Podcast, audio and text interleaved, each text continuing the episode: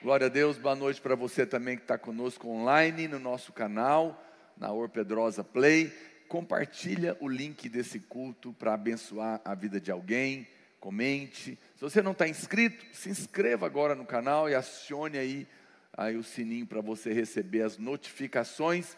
Nos ajude a fazer o evangelho da graça de Deus chegar mais longe. Aleluia. Glória a Deus por isso. Hoje é um domingo especial, Dia das Mães sei se você sabe, é o dia do culto mais vazio do ano. é verdade. É, mas tá bom, glória a Deus que você veio. Muitos filhos é, têm compromisso com as mães, é, muitos viajam aqui em Goiás. Muita gente mora no interior, é, é veio do interior, então eles vão para lá também. E louvado seja Deus. Hoje de manhã, a pastora Luiz compartilhou uma palavra poderosa a respeito da criação de filhos na graça de Deus. E eu sei que você fala, pastor, mas eu sou jovem, eu nem casei ainda. Pois é. Então eu vou, eu estava meditando nessa tarde e eu quero, eu quero aplicar essa mensagem de hoje à noite para a sua vida. Mas eu quero te dar uma, eu quero dar uma outra ênfase, de tal maneira que nós vamos ter duas mensagens na mesma palavra. Aleluia. Que o Senhor me ajude. então, se você tem filho, você vai também ouvir essa palavra do pastor Luiz lá no canal dele, que vale a pena muito você ouvir. Mas você é solteiro, hoje eu vou procurar ministrar essa mensagem com o foco de como Deus nos educa na sua graça. Eu vou usar a mesma mensagem de como pais devem educar os seus filhos na graça de Deus para que você compreenda como Deus nos cria, como filhos que nós somos dele, pela sua graça. Eu vou procurar fazer um paralelo e vou aplicar isso na sua vida. Mas é claro que ao dizer isso, também você vai entender como você deve criar seus filhos quando você se casar e tiver filhos, todos os solteiros digam aleluia. Você vai aprender, então é, é uma palavra ampla nessa, nessa noite, no, no aspecto de que ela pode atingir muitas coisas para abençoar a sua vida. Você sabe, é, quando se trata. Então, nós somos filhos de Deus, isso é poderoso. É, muitas pessoas dizem, todo mundo é filho de Deus. Você já deve ter ouvido isso. Essa semana mesmo eu estava no, no, eu fui convidado para um programa de televisão, programa de debate. É, mas eu não fui lá para debater, porque eu sempre vou para pregar. Mas alguém que estava debatendo comigo disse isso: todo mundo é filho de Deus. E eu falei: olha, eu discordo porque eu não tenho opinião, a Bíblia tem opinião. E a Bíblia diz que todo homem é criatura de Deus. Essa é uma coisa interessante, as pessoas gostam de dizer e, e, e né, de ouvir que todo mundo é filho de Deus, e ao dizer isso, talvez alguém até fique ofendido comigo, mas não fique ofendido. Eu preciso te ajudar com a verdade. É, a palavra de Deus diz que conhecereis a verdade Aleluia. E a verdade te libertará, mesmo que ela, num primeiro momento, confronte a sua vida. Então, eu quero começar dizendo que não é verdade que todo homem é filho de Deus. Na verdade, ninguém nasce filho de Deus, nem filho de crente, nem filho de pastor nasce filho de Deus. Uau! Pois é, todo homem nasce pecador. Todo homem nasce como uma criatura de Deus, que Deus ama. Mas João 1,12 diz que a todos quantos o receberam, se tornaram filhos de Deus. Você se torna filho de Deus no momento que você reconhece que é um pecador, precisa de um Salvador, crê no seu coração e clama com a sua boca. Nesse momento, um milagre acontece na sua vida chamado novo nascimento. Agora eu tenho um pai de verdade. Deus deixa de ser apenas Deus, mas também passa a ser o nosso pai. Por quê? Porque agora, quando você nasce de novo, você recebe a natureza de Deus dentro de você. Você recebe a vida de Deus dentro de você. Uma nova natureza é colocada no seu coração. Antes, todos nós éramos filhos de Adão. E dentro de nós, a nossa natureza era como um pé de uma árvore, não é? Então, o, caju, o cajueiro da caju, a mangueira da manga, e dentro de todo homem tem um pé chamado pecadeiro. e ele naturalmente dá pecado. Mas quando você nasce de novo e se torna filho de Deus, um milagre acontece dentro de você. Deus arranca o pé do pecado e planta o pé de Deus dentro de você. Agora, você não vai precisar se esforçar para viver longe de uma vida de pecado que tem um prazer momentâneo que te destrói ali na frente, porque traz muitas consequências ruins para a sua vida. Agora, ainda que você peque, isso não vai fazer mais parte da sua natureza, porque antes nós éramos como um porco que caía na lama e tinha prazer de rolar nela, porque essa era a nossa natureza caída. Mas agora nós somos ovelhas, e como ovelhas, às vezes até caímos, mas não temos prazer de ficar lá. Quem está me entendendo? Por quê? Porque uma natureza foi trocada. Quantos aqui têm convicção do novo nascimento? Você me compreende? Mas uma vez que você se torna filho de Deus, agora você tem um pai. E esse pai vai criar você. e ele é um pai perfeito. Talvez você está me ouvindo, você nem tenha pai mais. Talvez seu pai já partiu. Ou talvez você nunca nem conheceu seu pai biológico. Ou talvez a sua experiência com seu pai biológico foi muito ruim. Mas agora você tem, e você deve perdoar, porque você também foi perdoado. Não importa qual tenha sido a sua experiência com o seu pai ou com a sua mãe terreno. Se Deus te perdoou, você também deve perdoar. Quantos dizem amém? Porque a mágoa te escraviza, te prende, te impede de crescer com saúde espiritual. Mas uma vez que eu sou filho, agora eu tenho um pai. Pastor, eu tenho mãe também? Não, ele é o seu pai e a sua mãe. Ele é que cuida de você agora. Ele agora é que vai cuidar e vai te educar. E, e às vezes nós não compreendemos por quê? Porque a comparação que nós temos é, é, com os nossos pais terrenos nos atrapalham a, na compreensão de como Deus nos cria, de como Deus nos educa. Mas o que nós precisamos fazer hoje é compreender, olhando para a palavra, quais são os princípios que Deus usa para nos criar como seus filhos amados. Aleluia. E você precisa inverter.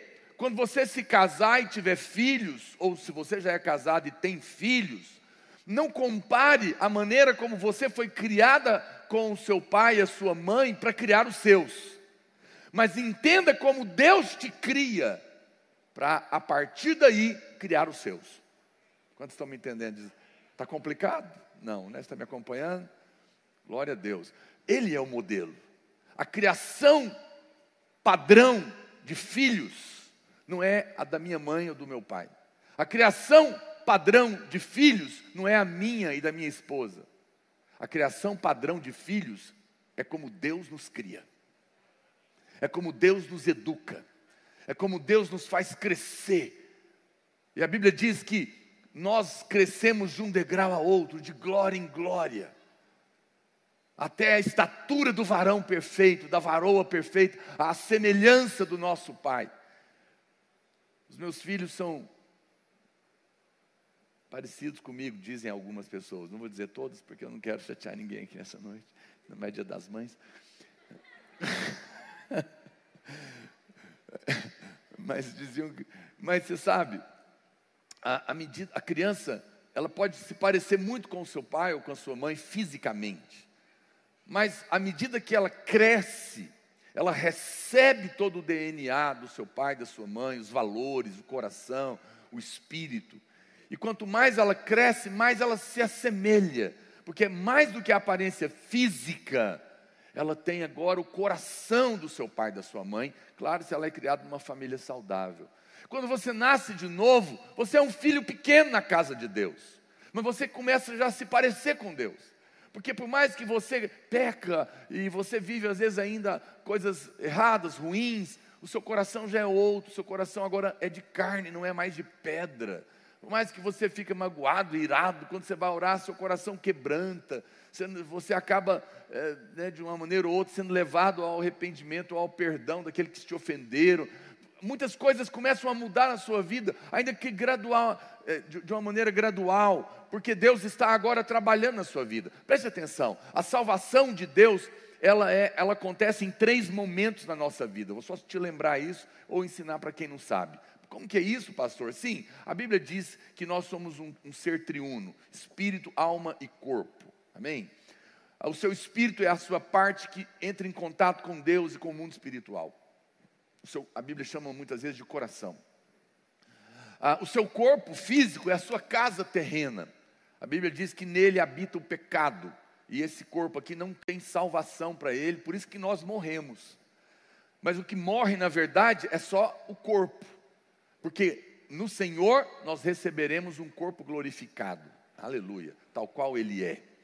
Mas, ah, então, e a nossa alma é a sede das nossas emoções, é a nossa mente, a nossa vontade e as nossas emoções. Então veja, a salvação de Deus para o homem, que quando o homem caiu, caiu tudo. Caiu o espírito, caiu a alma, caiu o corpo. Não, não tente entender você como tendo três partes, assim, com uma linha. Passou onde é que começa o espírito, termina o espírito, começa a alma, é onde acaba a alma começa o corpo. Não, você é um ser só. É só, só estou separando didaticamente para você entender. Mas quando a queda aconteceu, o homem caiu completamente, porque no seu espírito, fôlego de vida, ele ficou separado de Deus. Ele se separou de Deus. Para Deus, o espírito do homem caído está morto. Ele não consegue ter contato com Deus. O seu corpo recebeu a morte. E por isso tem enfermidade, por isso tem tantas coisas ruins, e por final, a morte, literalmente. Mas e a sua alma, suas emoções, sua vontade, também foram todas bagunçadas. Daí há ressentimentos, amarguras, tristezas, decepções, angústia, depressão, pânico, desespero, né? e todo tipo de sentimento e confusão mental de coisas ruins que nos acontecem. Por quê? Porque a nossa a, a, sede da nossa alma foi afetada por esse vírus infernal do pecado. Quem está me entendendo? Então agora nós nascemos de novo, Jesus vem, morre e ressuscita para nos salvar. E não há salvação em nenhum outro. Aleluia. E, e ele traz sobre nós uma salvação completa. Então você foi salvo no passado, será salvo no futuro e está sendo salvo no presente. Vixe, pastor do céu, me explica esse negócio, que eu não fiz o cursão ainda. Preste atenção, quando você nasce de novo, imediatamente o seu espírito é novo. Você Deus, Deus entra, porque Deus é espírito, amém, irmãos? Então ele tem que morar no seu espírito. Naquela hora Deus entra dentro de você e ele passa a ser um com você no seu espírito. Você se torna um novo homem, uma nova mulher, o filho de Deus. Glória a Deus. Quando, quando nós morrermos e ressuscitarmos na vinda de Jesus, ou se formos arrebatados, que eu creio nisso, aleluia, vivo, espero por isso todo dia. Se eu mais obrigado, tem mais três que creem aí, aleluia mas os outros quiserem, eu não posso fazer nada. Eu A Bíblia diz que nós seremos salvos. Por quê? Porque o meu corpo físico será transformado num corpo celestial. Glória a Deus por isso. Então, é uma salvação futura. De qual parte? Do meu corpo. O meu espírito está salvo? Quem está me entendendo, diga amém. O meu corpo será transformado e por isso será salvo e glorificado? Quantos dizem amém? E a minha alma, pastor, está sendo transformada.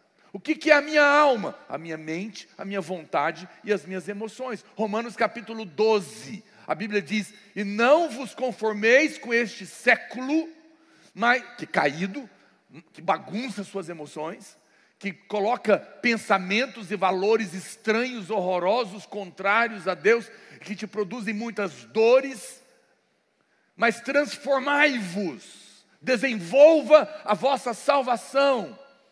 Como, pastor? A Bíblia diz: não, não vos conformeis com isso, mas transformai-vos pela renovação da vossa mente. Renovação da vossa mente. Para quê? Para que possais experimentar qual seja a boa, perfeita e agradável vontade de Deus. Aleluia. No momento que eu troco o meu HD aqui por conhecimento e revelação do Espírito a respeito de quem eu sou e a respeito de quem Deus é, a minha vida começa a ser transformada, de dentro para fora. Porque agora eu começo a ter uma nova relação de pai e filho. Você percebe que o fundamento da sociedade são as famílias? É o pai, a mãe, aonde você mora. E você percebe que o que o diabo mais ataca são as famílias. São os casamentos, são os lares, são as famílias. E você percebe que esse pensamento caído mundial, esquerdista, ataca os valores da, da família, querem destruir a família. Porque se as famílias não forem destruídas, não poderá haver um governo mundial. Mas quando as famílias são destruídas, o caos é estabelecido. E é por isso que você precisa compreender que a sua base de relacionamento, a, a, os, a, a, maior, maior, maioria dos seus problemas emocionais estão ligados justamente na maneira e na relação que você foi criado pelo seu pai e a sua mãe terreno, que não são culpados porque também não, na maioria deles não tiveram a graça de terem conhecido a Deus também. E aí, quando você nasce de novo, então começa um novo, novo tempo na sua vida, porque agora você tem um pai que é perfeito e que agora vai te criar de novo, porque você é um novo homem. Semana passada eu fiz um post do meu aniversário. Ninguém me deu parabéns, mas eu fiz. mas mas é o meu aniversário de novo nascimento. Porque eu nasci da carne dia 13 de outubro. Eu aceito presente nos dois. E aceito com um ano de atraso. Eu não tenho problemas com isso.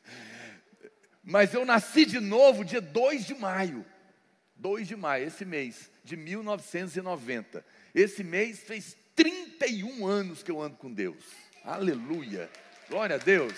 Eu louvo a Deus, puxa vida. Eu tenho 52, então eu, graças a Deus, eu tenho mais tempo com Deus do que sem Deus. Na verdade, eu me considero que eu só tenho tempo com Deus, porque eu não tenho passado, porque os que estão em Cristo são novas criaturas. As coisas velhas e antigas já passaram e na nossa vida tudo se fez novo. Aleluia nós não temos passado. Pode aplaudir o Senhor. Glória a Deus. Deus não se lembra mais do seu passado. Então você também não deve se lembrar. E quando o diabo lembrar o seu passado, lembra ele o futuro breve dele. oh Deus, aleluia. Então preste atenção. Nesse momento eu chego nesse ponto. Agora eu me converti. E muitos irmãos têm uma dificuldade de se relacionar com Deus. Tem uma dificuldade de entender o que me acontece na vida depois que eu me converto. Porque que Deus parece que às vezes age de uma maneira que eu não compreendo, para mais ou para menos. Pastor, como que é isso? Porque a sua base de comparação é a criação da sua casa. Mas não tem nenhuma casa terrena nenhuma família terrena, nenhum pai ou uma mãe terreno que possa se comparar com Deus, porque como pais nós somos falhos. Erramos, todos os pais. Aliás, se tem uma coisa que você que é mãe está me ouvindo, querida, porque eu também sou pai, e então também crio filhos como você, eu acho que a coisa mais terrível para os pais e para as mães, e na maioria das vezes, é acusação. Qual a acusação? De que poderia ter feito mais pelos seus filhos, de que não foi um bom pai, de que não foi uma boa mãe, ou que, ou que pode ser melhor. Pais carregam muita culpa. Por quê? Porque nós somos todos, com todo amor e carinho, incompetentes para criar filhos. E precisamos da graça de Deus para isso. Precisamos da sabedoria do alto para isso. E não precisa ficar condenada, não precisa ficar condenado. Nenhum homem, nenhuma mulher é capaz, mas nós temos alguém que é perfeitamente capaz de nos dar a graça que nós precisamos para criar os nossos filhos, porque Ele mesmo está cuidando de cada um de nós. Então, o padrão que nós precisamos para formar famílias saudáveis e abençoadas é o padrão que Deus nos cria. E, e, e, compreender como Deus nos cria, nos ajuda a caminhar num evangelho poderoso, saudável, forte, enraizado. Poder, nos ajuda a ter calma e paz no coração, nos ajuda a edificar a igreja, nos ajuda a compreender a relação saudável, perfeita que Deus tem conosco e que nós devemos ter também com os nossos filhos na fé. Porque você pode ser solteiro, Olha, presta atenção que eu vou te falar. Você, ainda que você seja solteiro na vida da igreja, você já pode ser pai e mãe. Porque você tem filhos na fé. E você precisa também de lidar com os irmãos mais novos, da mesma maneira que Deus lida com você. Então percebe como é precioso e é poderoso compreender como Deus nos educa, porque isso vai ser padrão para mim, para eu entender a minha relação com Deus agora vai ser modelo para eu lidar com os meus irmãos mais novos, mas também vai ser modelo para eu criar meus filhos. Quantos querem saber como Deus nos educa? Posso começar a pregar? Desanimou agora? Não desanime. Eu tinha que imprimir. É porque eu estou fazendo uma, uma outra mensagem com a mesma palavra. Então eu precisava criar primeiro a, a base para eu construir em cima. Mas eu não vou me demorar, ok? Eu, nessa segunda parte, então, da minha mensagem, vou procurar não demorar, até porque hoje eu tenho que sair com a mãe dos meus filhos para comemorar, junto com eles, né? Então, é, eu quero te mostrar alguns princípios da palavra de Deus, de como Deus nos cuida. E a primeira coisa, então, na família de Deus, é que o amor é incondicional. Diga comigo, amor incondicional. Essa, esse, é a, a, esse é o primeiro princípio para criar filhos. Amor incondicional. E esse é o primeiro princípio que você precisa entender que Deus cuida de nós. A Bíblia diz que Deus amou o mundo de tal maneira que deu o seu Filho unigênito para que todo aquele que nele crê não pereça, mas tenha a vida eterna. A Bíblia diz que Deus prova o seu amor, prova o seu amor pelo fato de ter Cristo morrido por nós quando nós ainda éramos pecadores. Você não tinha feito nada de bom, pelo contrário, você estava fazendo tudo de ruim. E quando você ainda estava fazendo tudo de ruim, Deus te amou e te salvou, e te perdoou, e morreu por você, para dizer que o amor dele por você não tem a ver pelo que você faz, mas tem a ver com o que ele é para você e o que você é para ele. Amém? É um amor incondicional. Os seus erros e os seus acertos não definem o amor de Deus por você. Não há nada que você possa fazer para Deus te amar mais. Não há nenhuma promessa que você possa pagar para Deus te amar mais. Não há, não há nada que você possa sacrificar para Deus te amar mais. Mas também, não há nada de errado, tão terrível, que você venha fazer, que fará Deus te amar menos. Ele te ama incondicionalmente. E essa é a primeira coisa que todo crente, todo mundo que chega na igreja, todo mundo que nasce de novo precisa saber. E essa também é a primeira coisa que o seu filho tem que saber. Meu filho, eu sou o seu pai, ou eu sou a sua mãe, e eu quero te dizer, meu filho, eu te amo. Quando você acerta, eu te amo. Quando você erra, eu te amo também. Os seus erros não são a base do nosso relacionamento. Os seus acertos não são a base dos nossos relacionamentos. O amor é a base do nosso relacionamento. O amor incondicional.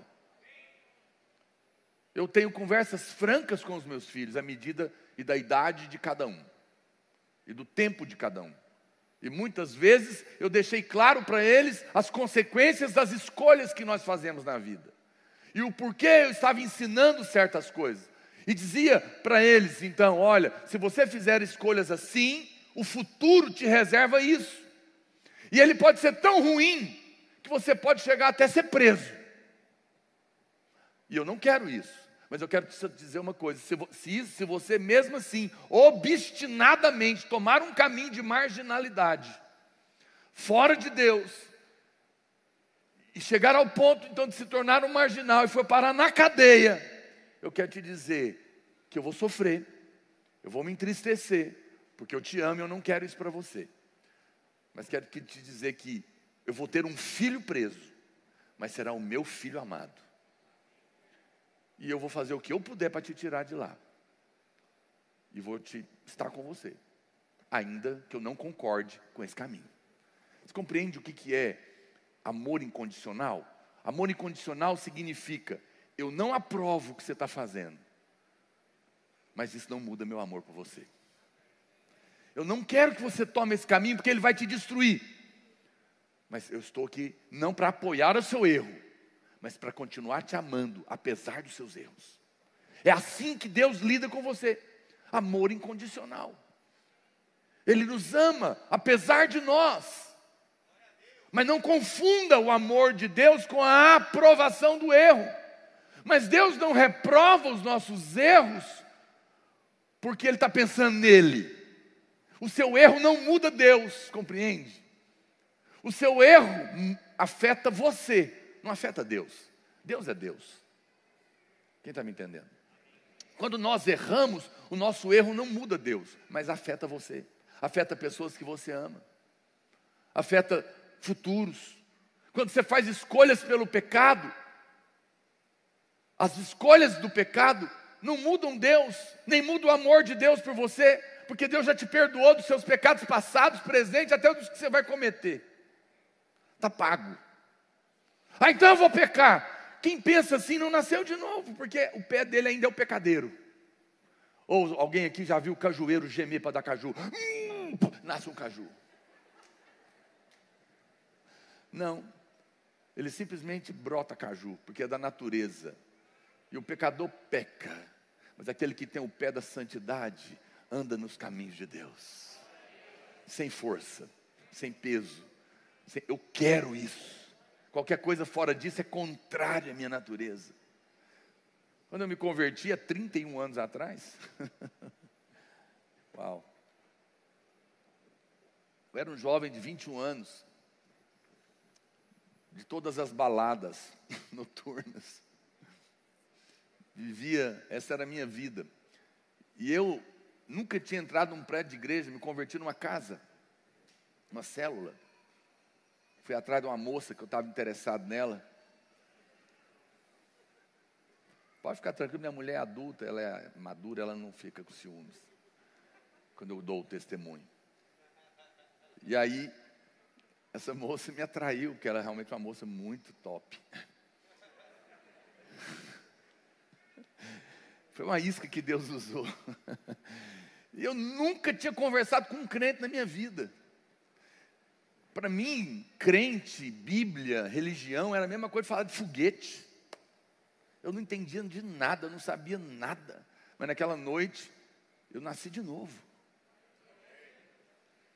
Nasci de novo, a minha vida foi transformada. Ninguém me ensinou nada.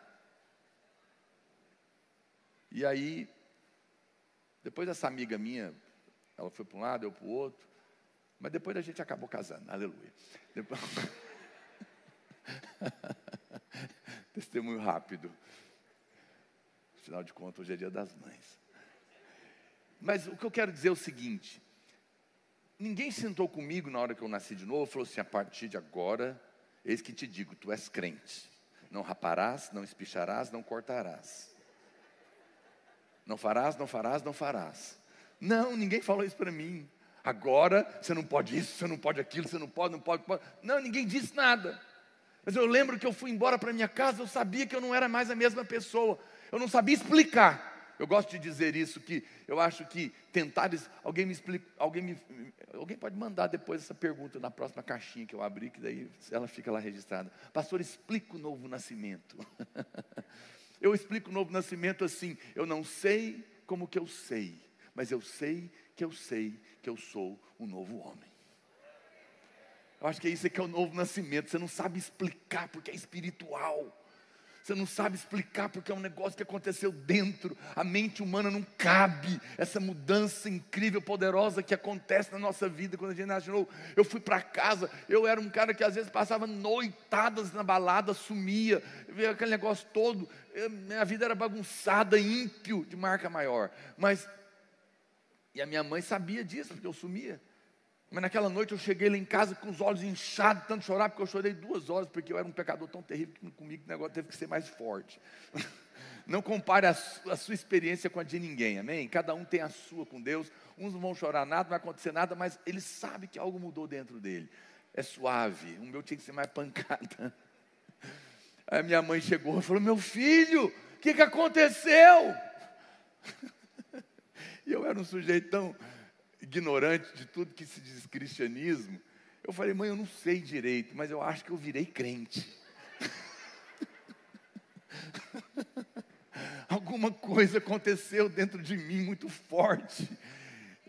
Eu não podia, irmãos, eu entrava no, no culto assim, toda eu queria, eu procurava culto o dia inteiro depois eu entrava nos lugares e alguém falava, Jesus, eu já começava a desabar, eu chorava, eu deitava debaixo do banco, assim, lá na, na, igreja que eu congregava, o prédio lá era banco de madeira. Eu não conseguia, não conseguia, eu, eu era tomado de. Né, e, e hoje eu continuo apaixonado pelo Senhor, apenas amadureci nas minhas emoções, mas continuo apaixonado. Mas eu choro praticamente todo dia na presença de Deus. Mas eu deitava no banco porque aquilo. Agora, aí o que, que aconteceu naquela semana?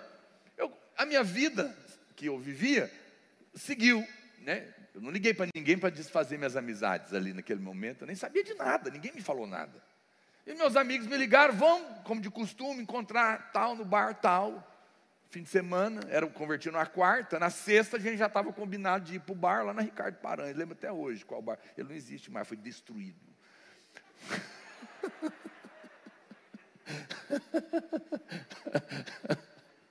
Mas era lá. E eu lembro que eu sentei com esses amigos meus, e aí nós pedimos lá uma, uma rodada de cerveja, começamos, e eles começaram a falar de mulher, de não sei o quê. E aqui eu falei, que coisa estranha, que conversa esquisita. E a cerveja amargou na minha boca. E a conversa não tinha nada mais a ver comigo. E eu estava num ambiente estranho. Que eu ia toda semana, mas que agora era estranho. Eu era um peixe fora d'água. Eu falei, mas meu Deus, que coisa esquisita que está acontecendo comigo. E poderia te contar tantos testemunhos. Agora ninguém tinha proibido. Eu era livre, mas não era mais a minha vida. Não condizia mais com a minha natureza.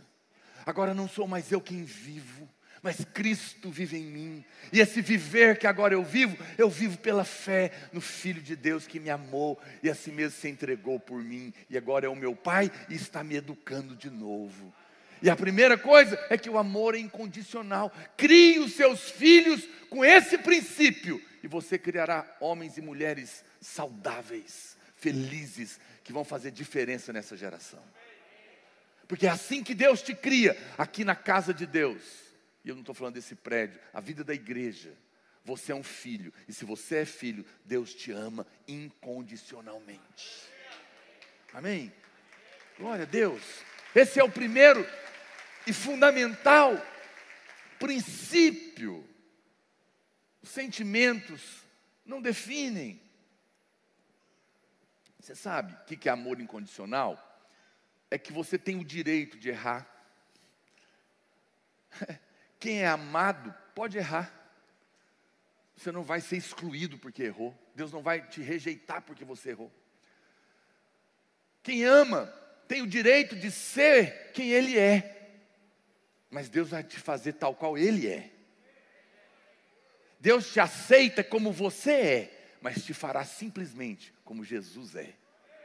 Isso é lindo, não é? Isso é poderoso demais. Então, venha como está, mas se prepare, será como Ele é. Isso é glorioso. É Deus que vai mudar a sua vida. É Deus que vai mudar, não é homem nenhum. Então, a Bíblia diz, por exemplo, irai-vos, mas não pequeis. Por quê? Porque o padrão, a ira, ela não é que def, não é uma definição moral, mas o que você faz irado, sim. Então o que Deus está falando é que, mesmo sendo um filho, às vezes filhos ficam irados. E pais amorosos permitem. Mas você não deveria permitir que a ira produza problemas para frente, porque ela vai trazer problema para você também. Mas Deus permite que você fique chateado, sabia? Que você chegue para Ele e ore, fala, Pai, eu estou chateado, eu estou nervoso, eu estou irado, eu estou com vontade de matar, mas eu sei que não combina comigo. Não combina por causa da sua natureza, não é verdade? Os irmãos conhecem o, o, o, a história do sapo que deu carona para o escorpião? Quantos, quantos não conhecem? Porque às vezes, né? Mas eu conto outro dia. É porque tem a ver. oh, Jesus, não era para eu ter falado isso. Ó, curioso. Não, é, é, porque, é porque o, o escorpião precisava atravessar o lago e ele não sabia nadar, e ele pediu carona para o sapo, você me leva do lado de lá? O sapo você enlouqueceu, você vai me picar. Ele falou, sapo, Presta atenção. Realmente eu tenho esse costume ruim. Mas eu não sei nadar. Então, se eu te picar lá no meio do lago, você vai morrer, porque eu tenho veneno. Mas se você morrer, eu vou morrer também, porque eu não sei nadar. Então não faz sentido você achar que eu vou te picar. E o sapo falou: é verdade, é que besteira minha, pode subir. E lá foi.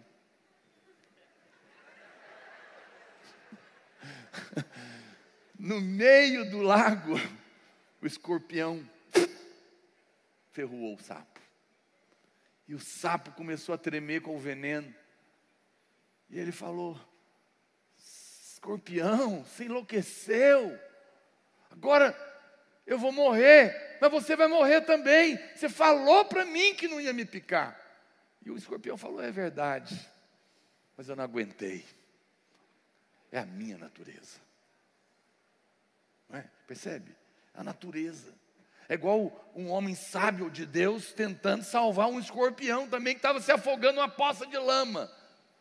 Mas ele tentava com a varetinha tirar ele, e ele tentando salvar o escorpião, e o escorpião tentando ferroar ele. E o discípulo desse homem de Deus perguntou: Não te entendo. Você está querendo salvar um bicho, está querendo te ferroar. Por que, que você não larga ele aí morrer? Por que, que você insiste em tentar salvar ele? E aquele homem sábio de Deus disse assim: Cada um age de acordo com a sua natureza. A dele é picar, a minha é salvar. Você é um filho amado e deve viver de acordo com a sua nova natureza. Então, mesmo que a ira venha, não se preocupe.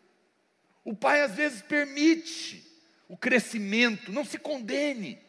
Uma criança de 12 anos, na verdade 9 anos, mas crente, filha de crente, ela está aprendendo, filha de um irmão muito precioso.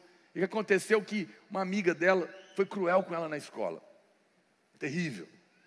Que não é crente, amiga. E aí, zombando e fazendo bullying, aquela coisa toda. E ela entrou no carro, muito nervosa, irada. E o pai, que é sábio e ama incondicionalmente, não chegou aplacando a ira dela. Permitiu, porque ela também é uma criança, mas ela tem o direito de ficar irada. E ele pacientemente perguntou para ela: o que foi? E ela contou. E ele falou: Você não acha que a gente. Tudo bem, eu entendo a sua ira, realmente foi muito ruim o que ela fez com você. Mas a gente tem uma opção, por que não orar por ela? Avalia. E ela ficou ali, ele deixou ela ficar nervosa e foi embora. No outro dia, quando ele buscou ela de novo, ela, ele perguntou: E aí, como que foi? Ah, ela falou, ela é uma criança de nove anos. Ela falou: Eu resolvi perdoar. O senhor me falou e eu resolvi perdoar minha amiga. Ah, é? Que bom. Eu até orei por ela. Ah, é? Glória a Deus, fico feliz. Aí ela falou: Mas eu não orei muito. É, por quê? Porque eu não quero encontrar com ela no céu. Vai que ela converte. Veja, não é uma oração perfeita, mas está no caminho, amém? Tenha paciência. Deus tem paciência com você, querido. Fica tranquilo. Você vai crescer. Ele ama você apesar dos seus erros. E é assim que nós também criamos os nossos filhos, com paciência, esperando que eles cresçam nos caminhos do Senhor, reafirmando o amor incondicional. Uau!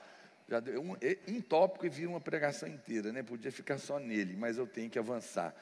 Você sabe, é, respeite os sentimentos dos seus filhos, porque Deus respeita os seus também. Olha o que a Bíblia diz, Isaías 63, 9: Em toda a angústia deles foi ele angustiado. Que coisa! Quando você sente alguma coisa ruim, Deus te entende, porque como homem, ele sentiu também, para te compreender. Então, quando o seu filho pequeno também está sentindo uma coisa, não diga para ele: para com isso, menino, isso é besteira, você não tem que sentir nada, não. Tem sim, ele é gente, ele tem sentimentos, respeite e lide com calma e com graça, amém, irmãos? Segunda coisa que eu quero falar para você hoje, como que Deus nos cuida, que nós também devemos educar os nossos filhos segundo a maneira que Deus nos educa. Reafirme a identidade. Deus reafirma identidade. E pais e mães que ministram na graça e irmãos que ministram na graça reafirmam identidade. Olha o que a Bíblia diz em Mateus, capítulo 3, verso 17. E eis uma voz do céu que dizia: Este é o meu filho amado, em quem eu me comprazo. A primeira coisa que a graça nos mostra é que nós jamais questionamos a identidade de um filho de Deus. Porque Deus jamais questiona a sua identidade. Como que Deus cuida de você?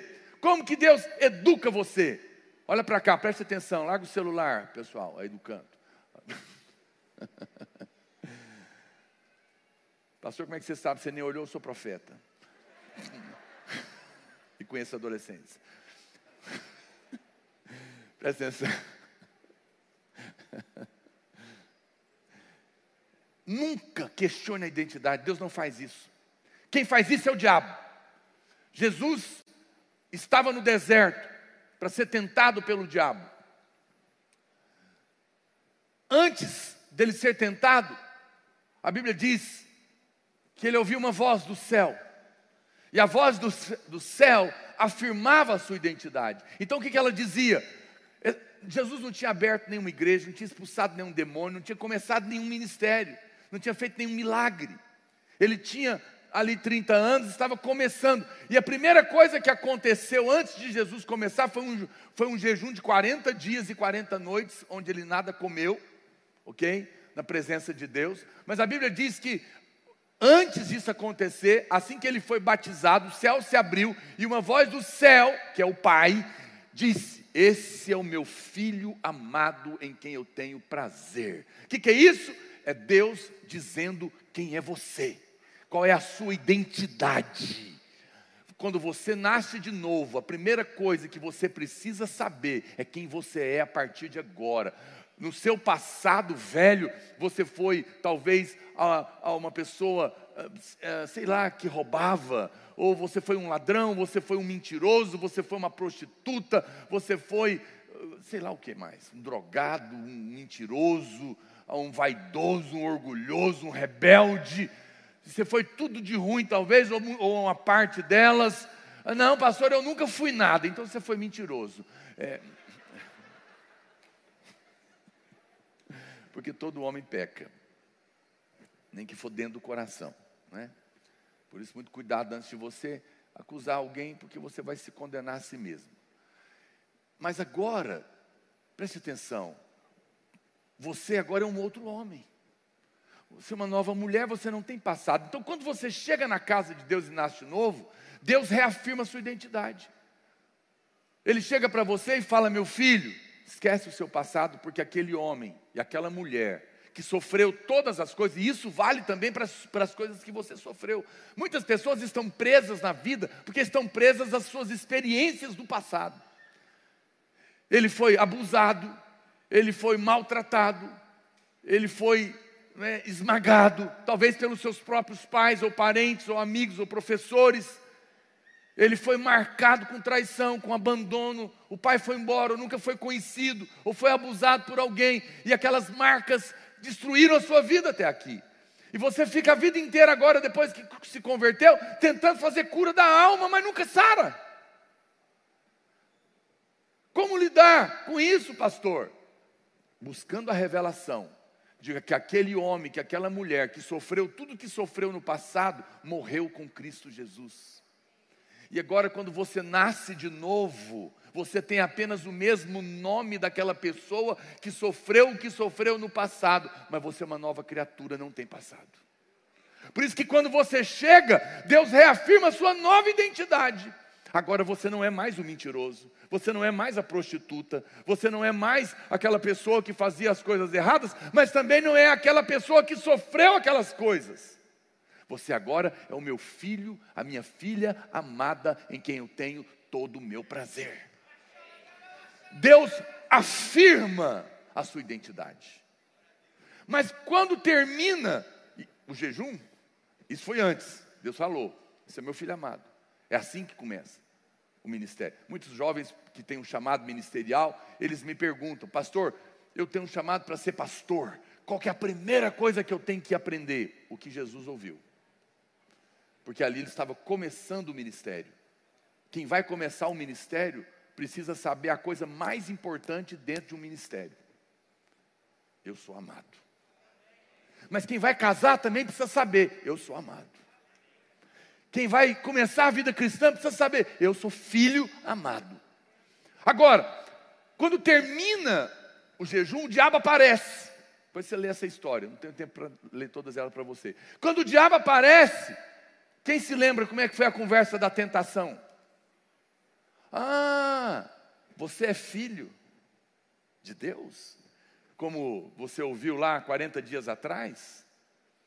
Então, se tu és filho de Deus de fato, transforma essas pedras em pães. Ah, você é filho de Deus, como você disse que ouviu, na, lá no púlpito da videira, que o pastor falou que você agora é filho de Deus.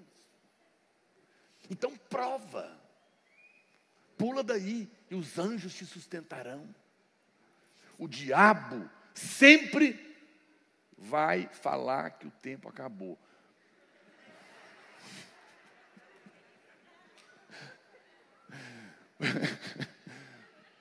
Mas não é o fim. O Senhor tem a última palavra, Ele é o Alfa e é o Ômega. Foi Ele que disse comece, e só Ele que vai dizer terminou. Porque a obra que Ele começou, Ele vai terminar na sua vida, aleluia. Glória a Deus. Tudo vira pregação, já percebeu?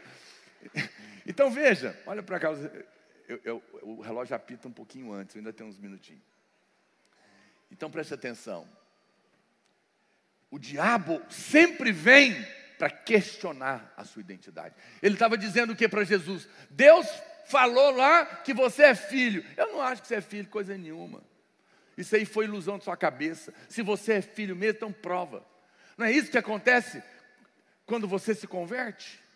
Você se converte, você nasce de novo, a sua família acha que você virou anjo, tem asa e vai voar. E agora exige perfeição. Quando uma criança nasce, uma criança que nasceu perfeita, não tem defeito nenhum, eu pergunto para você, ela é perfeita, sim ou não? É, mas ela confunde biscoito com fezes às vezes. Ela acha que urina é chá. Mas isso faz dela um porco? Não, é apenas coisa de criança. Quando ela crescer, ela vai perceber que aquilo não presta, ela não é. Quando você nasce novo, você já é perfeito. Mas agora precisa crescer. Mas as pessoas do mundo não entendem. E o diabo usa a boca delas, e às vezes até dentro da sua casa, para dizer: Ah, mas você é crentinha. Mas você não é crente? Como é que você está falando assim comigo, com nervosinha, hein? E eu achando que você agora era perfeita. Isso é o diabo questionando a sua identidade na sua cara. Aí você começa a pensar, realmente, será que eu sou crente? Eu acho que eu não sou, porque eu achei que eu era, eu chorei tanto lá aquele dia. Eu até sinto que eu sou outra pessoa, mas parece que o meu comportamento ainda tem umas coisas estranhas. Meu Deus, parece que eu nasci de novo, porque o querer o bem está dentro de mim. Mas o que eu quero, agora que é nobre, eu não faço. Mas o mal que eu não quero mais, porque a minha natureza é outra, esse eu faço. Miserável homem quem sou, quem me livrará do corpo dessa morte? Graças a Deus por Cristo Jesus. Romanos capítulo 7, estou só falando a Bíblia para você em teatro. Todo crente tem essa luta. O apóstolo Paulo tinha essa luta. Ele dizia: o bem que eu quero, eu não faço. Mas o mal que eu não quero, esse eu faço. Miserável homem que sou, quem me livrará do corpo dessa morte? Ele mesmo responde: graças a Deus por Cristo Jesus porque é Ele é que vai mudar a minha vida. Mas o diabo quer, quer questionar você. Não sei, olha, você não é ainda, você ainda está errando demais. Eu acho que você não é crente, não. Olha, e aí você, per, você fica mal, se sente condenado, perde a fé e fica abatido, oprimido e não vive em vitória. Por isso, Deus nunca, nunca questiona a nossa identidade. Eu nunca venho domingo no púlpito pregar para questionar a identidade dos irmãos. Todo domingo eu venho aqui para reafirmar: você é filho amado, perdoado, justificado em Cristo Jesus, e Deus vai completar a obra na sua vida. Eu nunca venho para te questionar, eu venho para te reafirmar, porque é assim que Deus nos cria na sua casa. E é assim que nós temos que criar nossos filhos também. Então, quando meu, um filho meu mente, eu não digo você é mentiroso. Tem muitos pais que fazem isso. Quando o filho mente, ele fala: Você é mentiroso. E se você mentir, o papai do céu não te ama mais. Ele está mentindo para o filho dele. Mas como é o pai e a mãe que está falando, o menino acredita e cresce com angústia no coração. Pastor, então como é que faz? Então preste atenção: quando um filho mente, Deus não fala você é um mentiroso. Ele fala, meu filho, lembra da sua identidade. Você é meu filho e eu sou a verdade. O pai da mentira é o diabo, mas você é meu filho, então a mentira não combina com você. Você não precisa mentir, porque eu te amo, mesmo que você tenha errado e agora está tentando esconder ela de mim. Não precisa ficar com medo, eu posso até te corrigir, mas eu não vou desistir de você, porque você é meu filho amado. Eu condenei o erro, mas não a pessoa. Eu reafirmei a identidade, e tratei o problema. Quem está me entendendo? É assim que Deus nos trata e é assim que nós devemos criar nossos filhos. Reafirme a identidade. Fale para alguém que está do seu lado. Lembra, você é filho amado.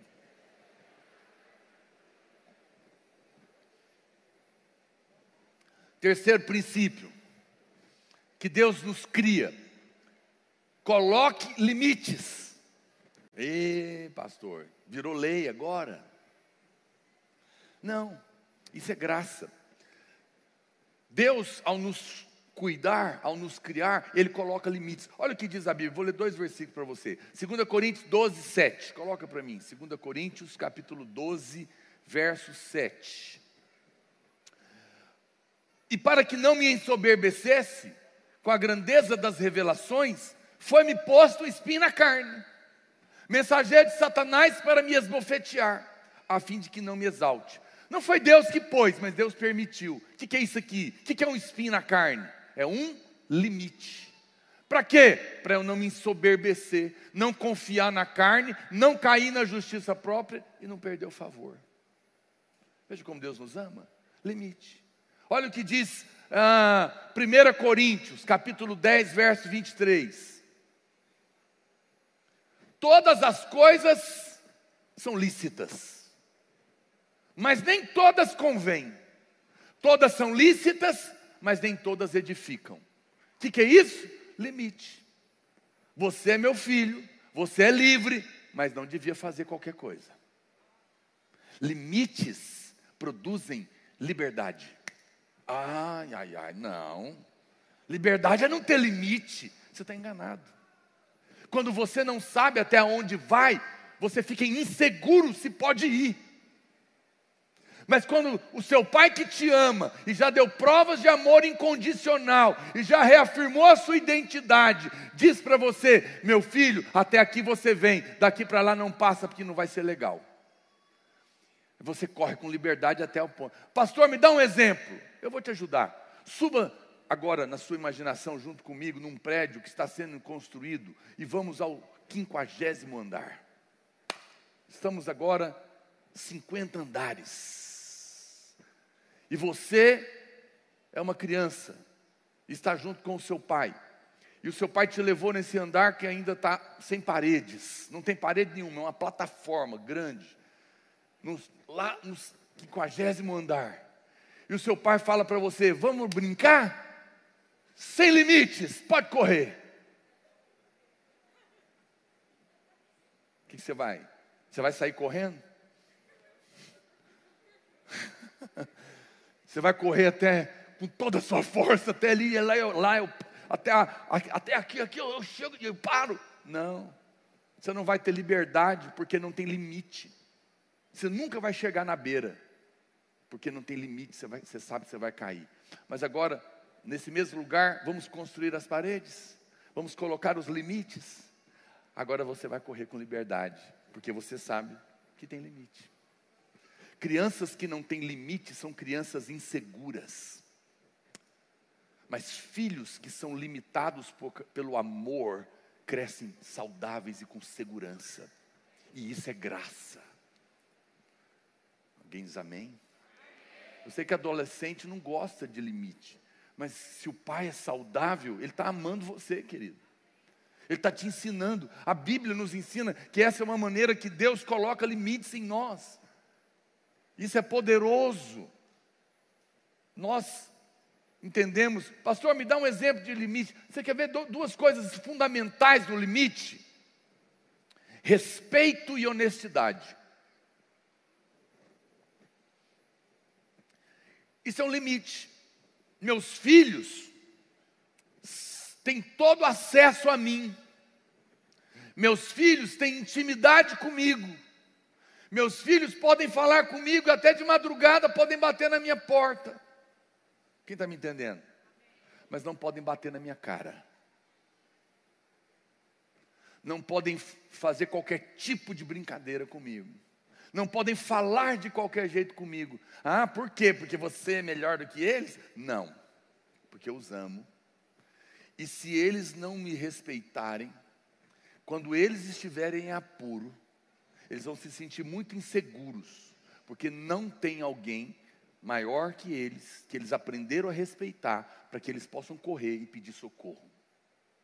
Você acha que ao impor o respeito, eu estou preocupado comigo, porque eu sou orgulhoso. Não, pessoas saudáveis impõem o respeito devido para o bem do outro. Eu, como pastor, não sou melhor do que você, como ovelha, mas se você não me respeitar, você não pode sentar aí para me ouvir, eu não vou poder falar na sua vida. Por isso eu não permito que as pessoas me tratem com desrespeito. Porque eu sou orgulhoso? Eu sou melhor do que alguém? Não, mas eu estou numa função de autoridade. E quando eu venho aqui domingo e subo, eu subo para ministrar o seu coração. Se você me trata de qualquer maneira, você não vai me ouvir e eu não vou poder te ajudar. Então, respeitar é um limite fundamental para edificar. Quem está me entendendo? Então, eu, eu ensino respeito por isso. E a honestidade? A honestidade é fundamental porque a mentira quebra a confiança. E quando não há confiança, o caos está estabelecido. Eu só coloco o meu dinheiro no banco porque eu confio que não vai roubar. Não é? Eu coloco o meu filho numa escola porque eu confio que é um lugar sério. E eu me relaciono com os irmãos porque eu confio em você e você precisa confiar em mim. Mas você nunca vai respeitar quem você não confia, mas sempre vai confiar em quem você respeita. Então você vê, são limites que Deus coloca na nossa vida também. Por isso, muito cuidado com esse ensino religioso que parece espiritual, mas que confunde as coisas. Deus é o seu pai. Glória a Deus. Você é o seu filho, aleluia. Você tem acesso livre pelo sangue que abriu o novo e o vivo caminho ao trono da graça. Mas não se esqueça que Ele é Deus. Eu sei que na sua cabeça você acha que intimidade significa igualdade. Não, Ele é o meu Pai, eu sou íntimo dele, mas Ele é Deus. Eu não sei se você consegue compreender. Que Deus te, dê, te ajude. Se relacione com Deus com intimidade, sem medo, mas com respeito, para o seu bem.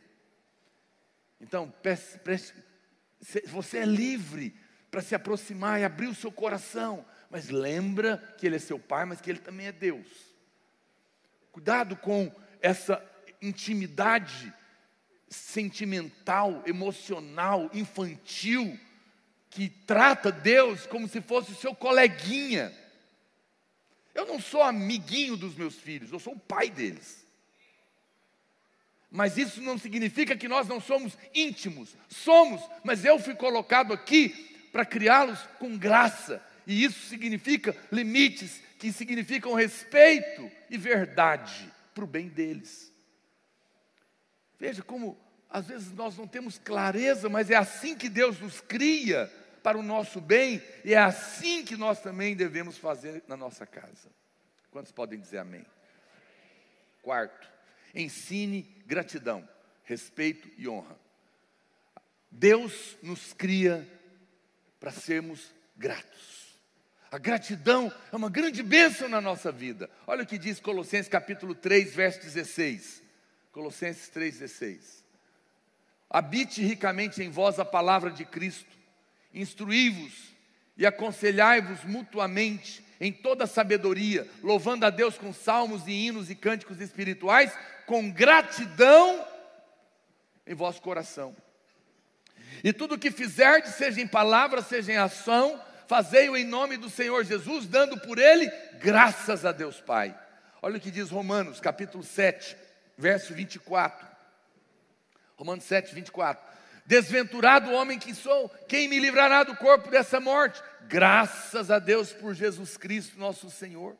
Olha o que diz Apocalipse capítulo 11, verso 16. E os 24 anciãos que se encontram sentados no seu trono diante de Deus, prostraram-se sobre o seu rosto e adoraram a Deus, dizendo: Graças te damos, Senhor Deus, Todo-Poderoso que és e que eras, porque assumiste o teu grande poder e passaste a reinar. Pastor, por que, que eu tenho que ter gratidão? Você tem que aprender que na casa de Deus, Deus nos ensina a sermos pessoas agradecidas pelo que está escrito em João, capítulo 3, verso 27. O homem não pode receber coisa alguma se do céu não for dada. Então, não fique achando que você tem alguma coisa porque você mereceu. Você tem porque do céu te foi dada. Agradeça. Não, eu tenho porque eu estudei. Eu me dediquei. Eu acordei cedo e dormi tarde. Foi o meu suor. Ah, poderoso. E quem te deu ar para você respirar? Quem te deu vida para viver? Inteligência para pensar? Quem te deu saúde para poder estudar? Quem abriu portas para você entrar? Onde você estava quando Deus criou os depósitos da neve? Onde você estava quando Ele soprou o primeiro vento? Onde você estava quando Ele fez a terra e colocou ela sobre um eixo para rodar? Quais são as dimensões do universo? Me fala se você é poderoso. Não seja arrogante. Somente pessoas humildes agradecem. Porque os arrogantes pensam de si além do que convém. Mas porque Deus nos trata nos ensinando a sermos pessoas agradecidas? Porque Deus resiste o soberbo, mas dá graça humilde. O soberbo pensa que ele é, mas quando ele é, Deus deixa de ser. Nessa hora você é tomado de justiça própria, perde o favor e cai numa vida miserável. Mas aqueles que sabem que só tem porque a graça de Deus o alcançou, são agradecidos. Não reclame do seu pai, da sua mãe, se eles não são os melhores que você gostaria de ter, mas agradeça a Deus de ter tido um para nascer e conhecer a Deus. Para de murmurar e passa a agradecer, porque o Senhor é bom com você. Você sabe como que a gente aprende a ser agradecido? Quando a gente sabe que tudo que nós temos recebemos sem merecer, mas custou para alguém. Não reclame. Feliz é o aluno que tem um professor que dá uma dura nele e fala: estuda, menino, porque seu pai está pagando caro por essa escola. Ele não está errado, esse homem é de Deus. Mas eu não gosto dele, mas ele está te ajudando. Porque é verdade o que ele está falando. O que é verdade é verdade. As coisas custam. Filhos mimados são filhos insuportáveis lá no futuro. E eles são mimados porque eles não sabem quanto custa nada. Mas eu estou aqui para te dizer: Deus nos conta que custou caro, custou tudo, custou o filho dele para você estar tá aqui hoje. Sabe para quê? Para que você aprenda a ter um coração de gratidão. Filhos de Deus são pessoas agradecidas. Eu agradeço a Deus todos os dias. Eu já fui longe demais. Eu jamais sonhei em ir aonde eu já fui. Eu jamais poderia ter a família que eu tenho, a mulher que eu tenho, os filhos que eu tenho, a igreja que eu tenho, os discípulos que eu tenho, o pastor que eu tenho, a vida que eu tenho. Tudo é graça de Deus. Eu agradeço todos os dias.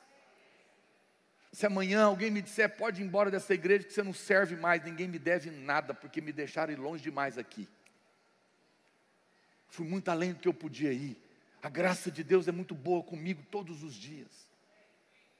Tem pessoas que me perguntam, pastor, por que pessoas boas sofrem? Que pessoas boas? Não há nenhum bom, nenhum sequer. Todos se extraviaram e, e carecem da, da glória de Deus e da graça de Deus. Em nós, se você quer comparar para saber se é bom, então compara com Jesus. E você vai descobrir que tudo que você tem é graça de Deus. E quando você entende isso, você se torna alguém grato, agradecido. Você não é orgulhoso. Sabe por que você sofre? Porque é orgulhoso. As pessoas dizem: Eu fui tão humilhado naquela igreja. Só é humilhado quem não é humilde. E só não é, e só, e só é, e só não é humilde quem não é grato. Por que você foi humilhado? Porque você é importante. Eu cheguei lá e ninguém me chamou para sentar na frente. O pastor passou e nem me cumprimentou, porque você é maravilhoso. Orgulhoso. Aí você é ingrato. Mas como eu não sou ninguém, se ninguém me viu, ninguém me viu, mas tinha que ver. Ninguém lembrou do meu aniversário, mas eu sou tão importante assim que tinha que lembrar. Eu não estou aqui pela graça de Deus, nem aqui devia estar, porque não fui eu que escolhi ele, foi ele que me escolheu. Eu não era inimigo dele, ele me achou. Fui salvo, vou morar no céu e estou reclamando. Não, eu sou grato. Eu sou grato. Então, se eu vou em algum lugar e ninguém me chama para sentar na frente, está tudo certo, não tem que chamar. A maior libertação que você vai ter na sua vida é o dia que você for liberto de você mesmo. E for liberto da expectativa do homem porque você já foi aceito nele. Ele é tudo que você precisa, meu querido. Agora, aprenda uma coisa: custou tudo para você estar tá aqui hoje. Então agradece. Agradece seu pai, agradece sua mãe, agradece seus irmãos, agradece seu pastor, agradece seu líder e agradece a Deus.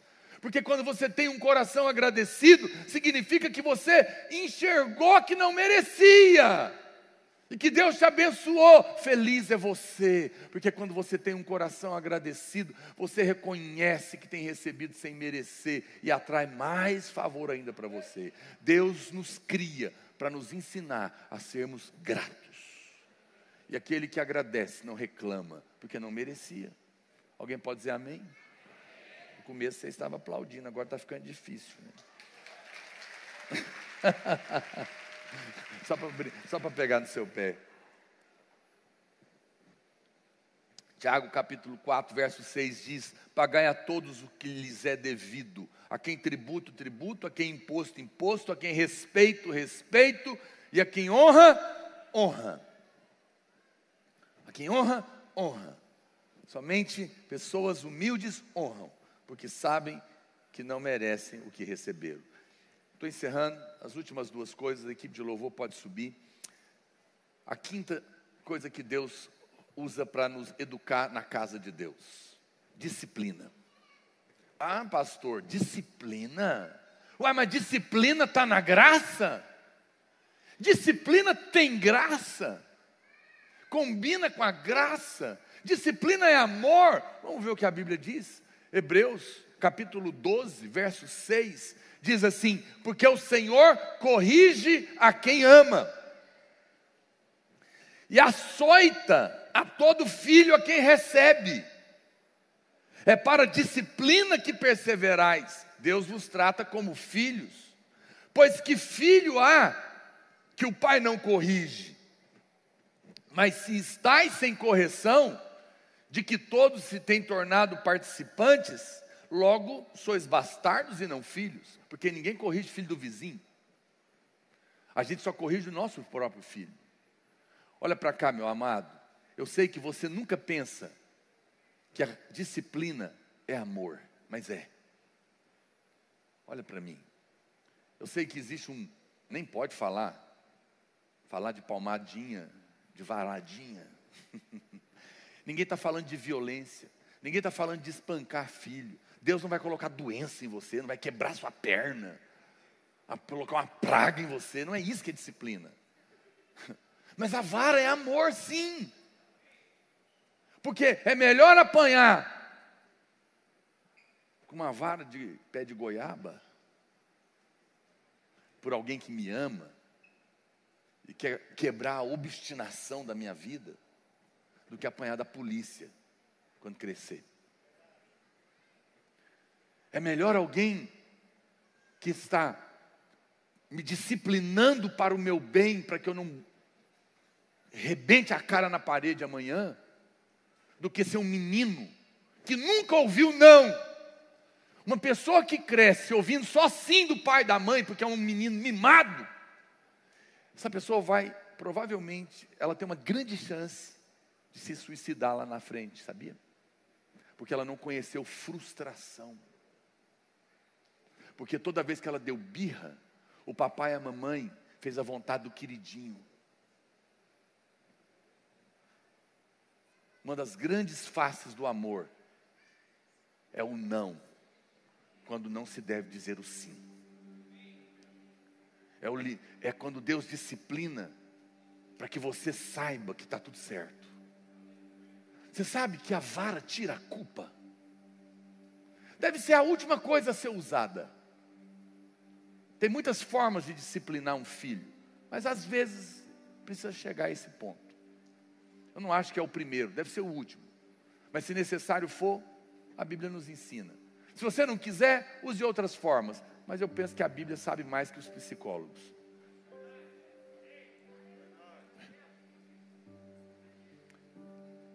A Bíblia diz que a vara tira a estutícia do coração da criança, tira a obstinação do coração dela,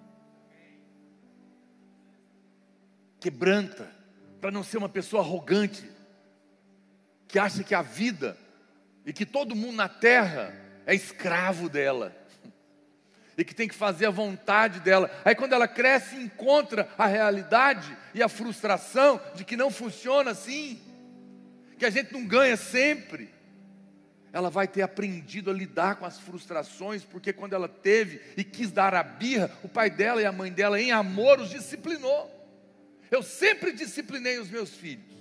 Uns apanharam mais que os outros, eu não vou contar qual. Olha para cá. Mas eles sabem, todas as vezes, foi a última coisa que eu fiz. Eu dei uma, dei duas, dei três, dei quatro chances. Mas teve uma hora que eu precisei fazer. Mas sempre, a minha mulher sabe, nunca fiz na frente dos outros, porque eu não estou aqui para expor os meus filhos, porque esse amor. Eu não fiz para humilhar, eu não fiz para questionar a identidade. Pelo contrário, eu chamava dentro do quarto. Eu dizia: Você vai ser disciplinado porque eu te amo. E você fez isso errado obstinadamente. E como eu te amo, eu não quero que você cresça alguém completamente deslocado na sociedade e vira um marginal, eu vou te disciplinar, porque eu amo você. Você entendeu? Então tira a fralda. Porque pai que ama não bate em cima da fralda, que isso é ser vergonhice. Tem que arder. E Deus fez as nádegas com gordura para isso. Ninguém gosta de ouvir isso, né? Olha para cá. E depois que eu disciplinava, para não ter dúvida, eu chamava de novo. Falava, vem aqui. Pode chorar. Eu fiz porque eu te amo. Abraço, papai. E todos eles me abraçaram. Provavelmente a maioria das disciplinas eles nem lembram.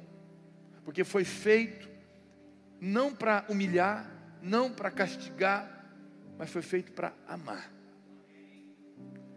Disciplina é diferente de ira, juízo. O mundo sofre juízo, os filhos recebem disciplina. Diferente. Muitos irmãos não compreendem quando nós disciplinamos um líder de célula que caiu no pecado, disciplinamos um pastor, disciplinamos alguém na vida da igreja. Onde é que está a graça? Só porque o pastor aprontou, agora tem que estar em disciplina. A graça está que tem alguém aqui que se importa com ele. E para que ele não destrua a família dele amanhã, eu vou dar uma chance de discipliná-lo, para que a próxima vez que ele for tentar de novo, ele lembra tudo que ele perdeu e faz a conta de saber que não compensa um minuto de prazer para um prejuízo de um ministério e uma família. Isso é amor. Então a próxima vez que você julgar o presbitério que está disciplinando em amor um líder, lembra que ele está amando o líder. Obrigado pelos quatro amém. A Bíblia que nos ensina. Eu sei que parece estranho, mas é assim que Deus cuida de nós, e isso é muita graça. Sabe o que, que não é graça? Você fazer toda a bagunça que uma criança faz e não ter um pai que para tudo que está fazendo de importante, porque o filho é mais importante do que qualquer coisa, para discipliná-lo, para ensiná-lo. Muitas vezes os meus filhos não entendiam. Por quê? Porque o senhor briga comigo e não briga com o outro. Porque o outro não é meu filho, você é. E você é mais importante que ele. E porque você é importante, eu larguei tudo que eu tenho para fazer e estou aqui para te disciplinar. O que eu não gosto de fazer, porque vai doer em mim também, mas precisa ser bênção na sua vida. E isso é amor. Deus nos ama, Deus nos disciplina, e nós também disciplinamos, mas fazemos em amor. Não fazemos para destruir, não fazemos para expor, mas nós fazemos para crescer. Quem está me entendendo? Para encerrar a última coisa que a palavra de Deus nos ensina é que na casa de Deus nós somos educados sem condenação e sem vergonha. Filhos não devem ser condenados. Filhos nunca devem viver debaixo de vergonha. Nunca faça isso com seus filhos, porque Deus não faz com você. Deus nunca faz isso. Olha o que a palavra de Deus diz em Romanos capítulo 8, verso 1. Pode ficar de pé. Agora, pois, já nenhuma condenação há para os que estão em Cristo Jesus.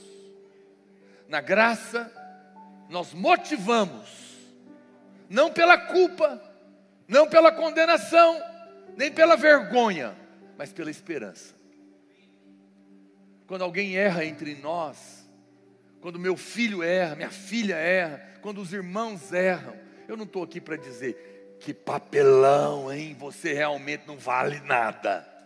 Não, isso é condenação. Eu vou dizer, irmão, isso não combina conosco. Está errado o que você está fazendo. Lembra da sua natureza. Lembra que você é filho de Deus. Não vai por esse caminho, que esse caminho é ruim para você. E aquele irmão é corrigido, mas não é condenado. Amém, irmãos? Nós corrigimos, mas não condenamos. Olha, eu vou te falar uma coisa, olha para cá. Talvez você errou com alguém, seja numa amizade ou até num casamento. E o seu erro foi muito ruim. Mas aquela pessoa resolveu te perdoar Vamos colocar num relacionamento. Muitos irmãos se relacionam, vocês são jovens, estão fazendo a corte, estão relacionando, está noivo, não sei. E talvez a, a pessoa errou com você. Ou você errou com ela. Você errou. Foi ruim. Mas ele resolveu te perdoar e continuar com você. Mas não case com essa pessoa. Se ela insiste em dominar você, baseado no seu erro. Ou resolve ou acaba. Mas nunca seja escravo dentro de um casamento. Porque nós não vivemos debaixo de culpa nem de condenação. Nós vivemos debaixo de perdão, aceitação. Tem horas que não tem, enquanto não está casado, não tem que seguir para frente mesmo, não. Ah, mas eu sou assim, azar é seu. Então vai orar para Deus te mudar. Porque não dá. Não é?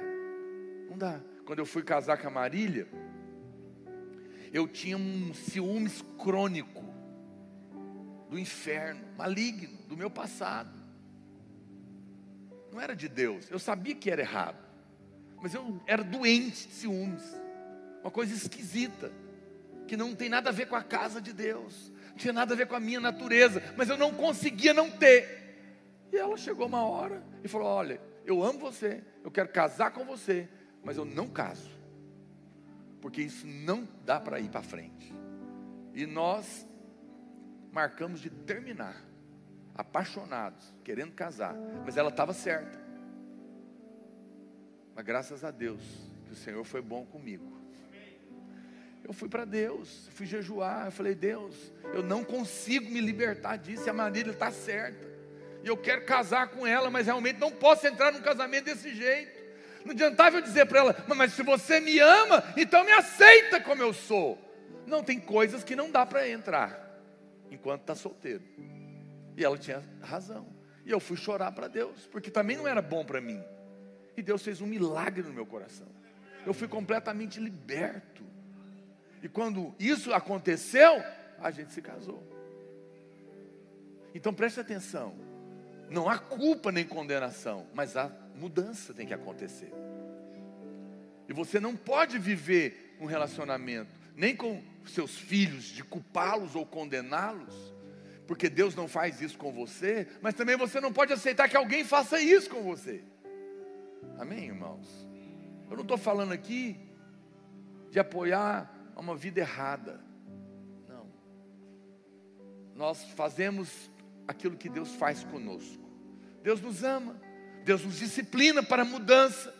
Deus não aceita certas coisas que nós também não devemos aceitar mas nunca condenamos, nunca apontamos o dedo para abater, mas damos uma palavra de esperança.